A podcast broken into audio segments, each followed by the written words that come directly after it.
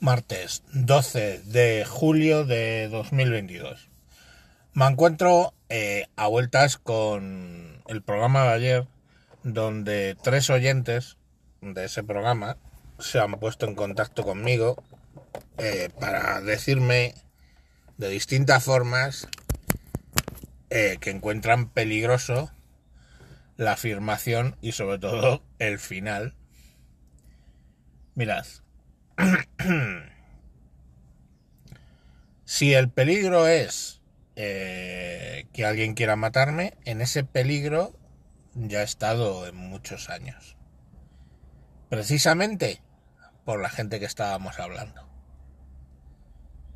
Eh, no viene al caso, pero vamos.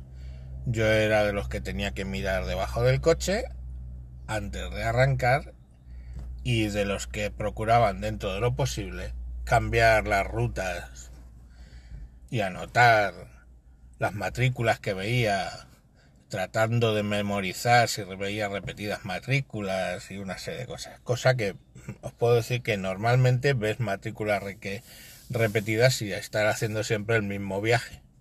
O sea, si yo salgo de mi barrio en aquella época para ir a trabajar a otro barrio con el coche, pues lógicamente a la misma hora todos los días, pues es que coincides con mucha gente. Lo cual nos dio en bastantes paranoias, porque el hecho de que eh, tengas, estés como opción para que te metan una bala en la cabeza, o te vuelen el coche, o algo peor, eh, te genera bastantes paranoias. Entonces, si es eso, estoy acostumbrado. Ahora, si es por acciones judiciales eh, del presidente del gobierno, pues como voy a explicar. A ver, el podcast lo escuchan 400 personas y en el fondo no estoy diciendo que cojáis un rifle y le metáis un tiro en la cabeza al presidente del gobierno. Lo que estoy diciendo es que se merece lo que le ha pasado a Ave cuando Ave no se lo merecía. Si miramos la trayectoria política de Abe, ha sido uno de los eh, primeros ministros que más ha cambiado Japón. Bajo su auspicio acabó eh, la forzada no militarización del país, con lo cual no podían defenderse ni podían hacer presente el país en el mar, por ejemplo, y eso acabó con, con AVE, y acabó con AVE, además, sin una crítica por parte de la comunidad internacional, y acabó con AVE sin una crítica por parte de Estados Unidos. Que hoy por hoy sabemos que Japón es un gran aliado de Estados Unidos. O sea, estamos hablando de un estadista que ha sabido manejar un montón de situaciones complejas frente a un psicópata, que no es que lo diga yo, que es que lo está diciendo mucha gente, que su perfil de Pedro Sánchez es psicopático, casi de libro, es la frase que se suele escuchar, de todas, todas, eh, da una escala alta en los test. Y solo digo que puestos a elegir a quién le hubiera pasado, hubiese preferido que le hubiera pasado a Pedro Sánchez. Es como si yo tenemos una discusión y probablemente pues te digo, eh, ojalá te cojas un cáncer de escroto dolorosísimo y mueras entre estertores. Mm, no está en mi mano contagiarte o generarte un cáncer de escroto. Simplemente que ojalá, ¿no? Ojalá lo tuvieras. Eh, eso delito no es. Puede que no dé muy buena imagen de mí como persona, pero delito no es. Eh, ¿Le deseo un cáncer de escroto a Pedro Sánchez que sea doloroso? Sí, sí, decididamente, sí. ¿Por qué? Eh, pues porque ha dañado este país hasta puntos donde no se había dañado nunca.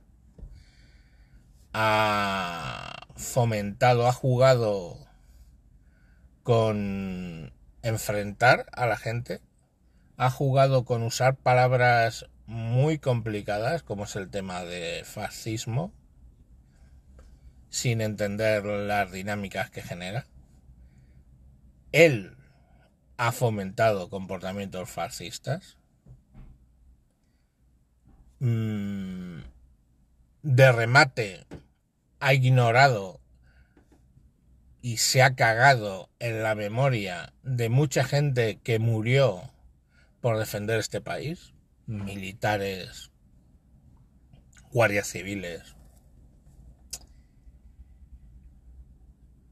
Se ha cagado aún peor en víctimas 100% civiles que pasaban por ahí. Se ha cagado en sus propios compañeros de partido que fueron muertos por la banda terrorista. Se ha cagado en sus memorias. no ha temblado, no le ha temblado la mano de pactar con quien haya hecho falta para mantenerse en la Moncloa. Y Bildu es un ejemplo, pero tenemos también los indultos a los golpistas del proceso. Yo me pregunto si hubiera habido en este país un intento de golpe de Estado por parte de unidades militares, si la hubiera, una vez eh, abortado el intento, les hubiera eh, indultado al cabo de un año? No lo sé. Es él el que tendría que contestar esa pregunta. Y constantemente está, pues, básicamente tomando decisiones a sabiendas de que son injustas o que son incorrectas. Eso tiene una figura judicial que se llama prevaricación. La prevaricación es un delito que solo puede cometer un funcionario público que consiste en tomar decisiones a sabiendas de que son injustas o incorrectas y creo que va más allá de toda duda razonable que este señor al cual le deseo mm, un cáncer doloroso, no sé, mandíbula, creo que son bien dolorosos, de creo que también son bastante dolorosos. Pues creo que está más allá de toda duda razonable que ha prevaricado. Y que ha prevaricado mmm, ni siquiera para conseguir dinero, no, para conseguir poder, seguir en el poder, obviamente, seguramente, conseguir dinero, pero ahí está.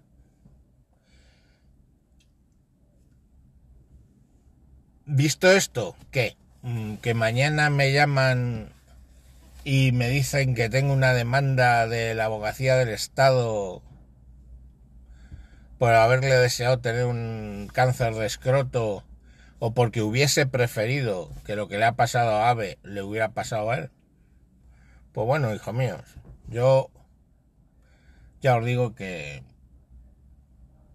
la cárcel en general no mata a nadie. Pues que te toca ir a la cárcel, pues vas a la cárcel.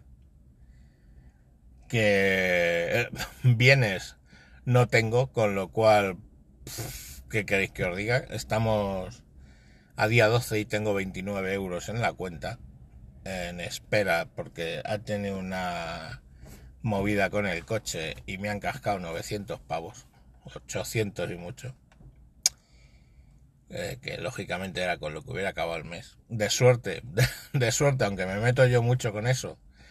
Eh, este mes tengo el día 15 la paga extra de julio, pues bueno, me va a dar vidilla, pero claro, si ya estaba pensando en N días de vacaciones fuera, pues va a ser N menos X, tendiendo a cero. Y bueno, pues eso es lo que quería aclarar. Os doy las gracias a los que habéis puesto en contacto, todos preocupados por mí, pero que, chicos, de verdad, o sea, yo tengo una frase cojonuda que me dice mi mujer que cuando alguien la ofende gravemente dice que le va a dar un puñetazo y me lo creo porque tiene mucha fuerza y todo y sus hermanos le enseñaron a boxear. Y bueno pues tiene, hay muchas historias que puedo contar de mi mujer que salvó la vida de hecho ante un marido que la quería cuchillar gracias a su fuerza. Le dejó cao de un sartenazo en la cabeza. O sea cuidadito. Y siempre dice lo mismo dice ¿Qué me van a meter? ¿Dos meses en, la cárcel? Pues eso no mata a nadie. Y pues eso es un poco lo que llevo yo. Quiero decir, ¿qué te van a, me a meter por desearle el mal al presidente? Dos años, no vas a entrar en la cárcel. Dos años y un día, pues hijos míos, pues, dos años comiendo del Estado, voy a ahorrar, de hecho. Y nada más, venga, eh, un saludo y hasta, hasta el miércoles. Adiós.